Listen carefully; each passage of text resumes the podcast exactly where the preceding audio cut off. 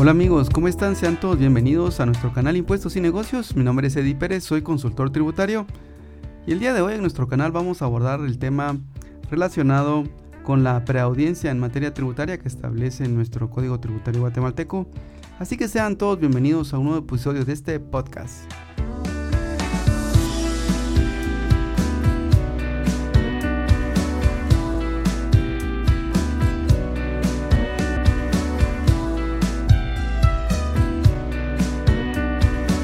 Bien, y para hablar entonces de la preaudiencia en materia tributaria, antes de entrar a revisar lo que establece el artículo 145A eh, del Código Tributario, es preciso señalar dónde nació este concepto de la preaudiencia. Y esto no es nada más que un procedimiento de auditoría, como ocurriría en la práctica cuando un auditor financiero está haciendo una revisión en una empresa y encuentra una cantidad de situaciones que se las presenta a su cliente. Entonces su cliente en ese momento pues, le puede presentar información adicional para poder hacer alguna corrección o bien pues los hallazgos quedarían firmes.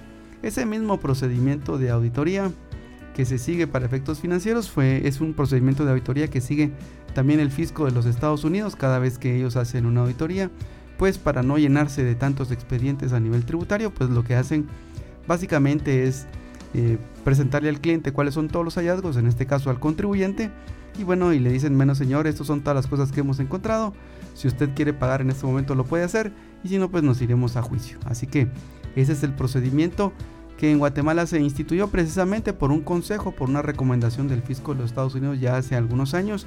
Este fue un procedimiento que se implementó en el año 2012, que se incluyó dentro del decreto 4-2012. Así que con esa con ese antecedente interesante, entonces vamos a dar paso entonces a analizar ese artículo 145A del Código Tributario.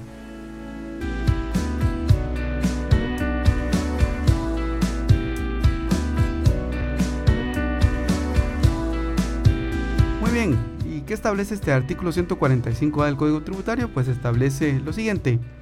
La administración tributaria, luego de verificar las declaraciones, ojo, recordemos que las verificaciones son las auditorías, determinaciones, que son las declaraciones, también documentos de soporte y documentos de pago de impuestos, si se establecen inconsistencias, errores, acciones u omisiones en cuanto a la determinación de su obligación tributaria que no constituyan delitos o faltas penales, esto es bien importante, o sea, si hay algo que sea del ámbito administrativo, aplicará el artículo 145A y si no, pues el fisco pues, se inhibirá de imponer alguna sanción a nivel administrativo y será la vía penal.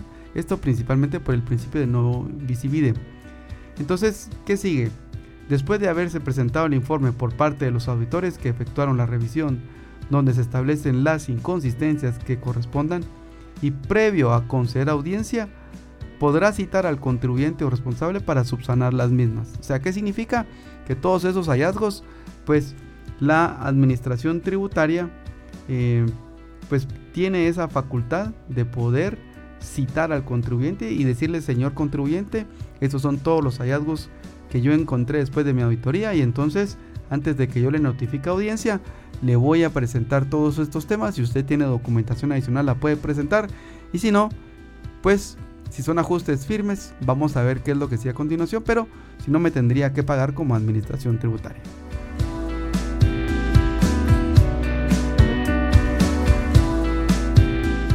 Asimismo, en este artículo se establece que, en su segundo párrafo, que en caso de aceptación expresa, en este caso por parte del contribuyente, total o parcial por el contribuyente o responsable de las inconsistencias, errores en cuanto a la determinación de su obligación tributaria, debe pagar el impuesto que resulte y el pago de los intereses con una rebaja del 40% y la sanción por mora correspondiente. Ojo con esto porque en esta etapa de la preaudiencia, entonces hay una rebaja del 40% de intereses resarcitorios y 40% de la sanción por mora. Rebajada en un 80%. Ojo con eso porque la mora se rebaja en un 80%. Siempre y cuando efectúe el pago dentro de los siguientes 5 días a partir de la fecha de suscripción del acta administrativa que se refiere este artículo. Entonces, ¿qué significa? Que si el contribuyente acepta en ese momento va a tener eh, la procedencia de tener una rebaja bien importante de los intereses, ¿sí? Y también va a tener la rebaja de la mora eh, hasta en un 80%. En este caso recuerden que la mora es una sanción eh, por pagar en forma tardía los tributos. Entonces, la única condición es que si el contribuyente acepta, tiene 5 días para pagar esto y entonces se le concederá la rebaja correspondiente.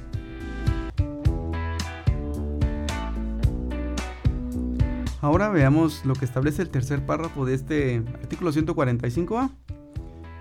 Y de acuerdo con este tercer párrafo, si solo se establecen infracciones a los deberes formales, al aplicar el mismo procedimiento descrito en el párrafo anterior y el contribuyente o responsable acepta expresamente las mismas, debe pagar la multa correspondiente rebajada en un 80%, siempre y cuando efectúe el pago dentro de los siguientes 5 días a partir de la fecha de suscripción del acta administrativa a que se refiera este artículo. Recordemos por favor que las multas formales están en el artículo 94 que ya lo repasamos en este eh, nuestro canal Impuestos y Negocios y las multas formales recuérdense que son por rectificar declaraciones, pagar tardíamente eh, alguna eh, constancia de retención, también actualizar en forma tardía los datos del contribuyente, también eh, hay otros supuestos, por ejemplo, no enviar los reportes en tiempo a la administración tributaria, no concurrir al fisco, así que ojo con esto.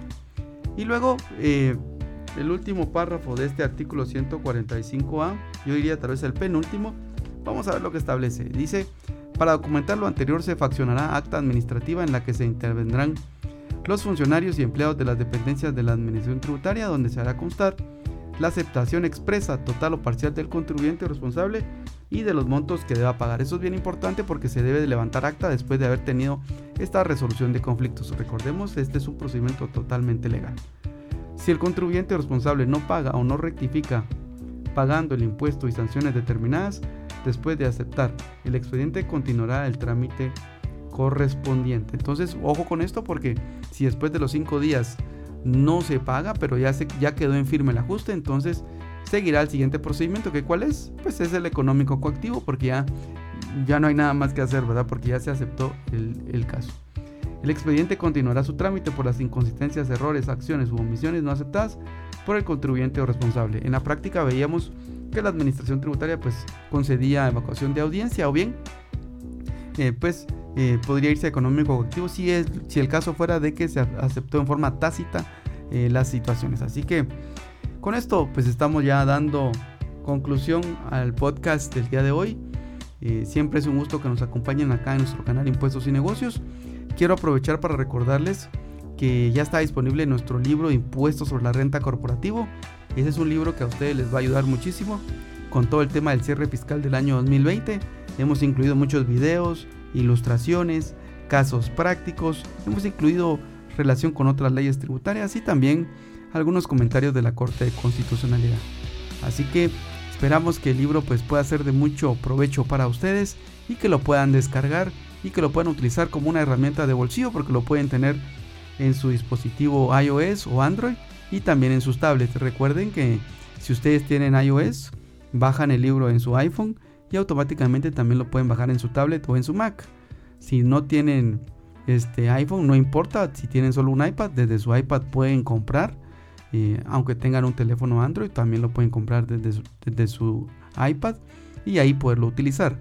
Ahora bien, si ustedes tienen teléfono Android y tienen una tablet que no sea iPad, pues pueden comprarlo desde la aplicación Kindle. Ahí ustedes lo pueden adquirir también. Recuerden que Kindle es de Amazon. Estamos en la librería más grande donde están todos los libros a nivel mundial. Así que amigos, eh, sin más, me despido de ustedes. Qué gusto haber estado en el podcast del día de hoy. Es un gusto. Recuerden, mi nombre es Eddie Pérez. Cualquier consulta me pueden escribir a mi correo electrónico edi.perez.gt.gt.com. También quedo atento para que me hagan las sugerencias para el en vivo que tenemos de Instagram de este viernes. Eh, y así que, sin más, espero que estén muy bien. Cuídense, por favor, observen las reglas de bioseguridad. Recuérdense, el país ya abrió totalmente, ya tenemos levantadas todas las restricciones excepto la ley seca. Así que eh, pues vamos adelante Guatemala, podemos levantar nuestro país juntos todos y nos vemos el día de mañana por acá. Cuídense, chao.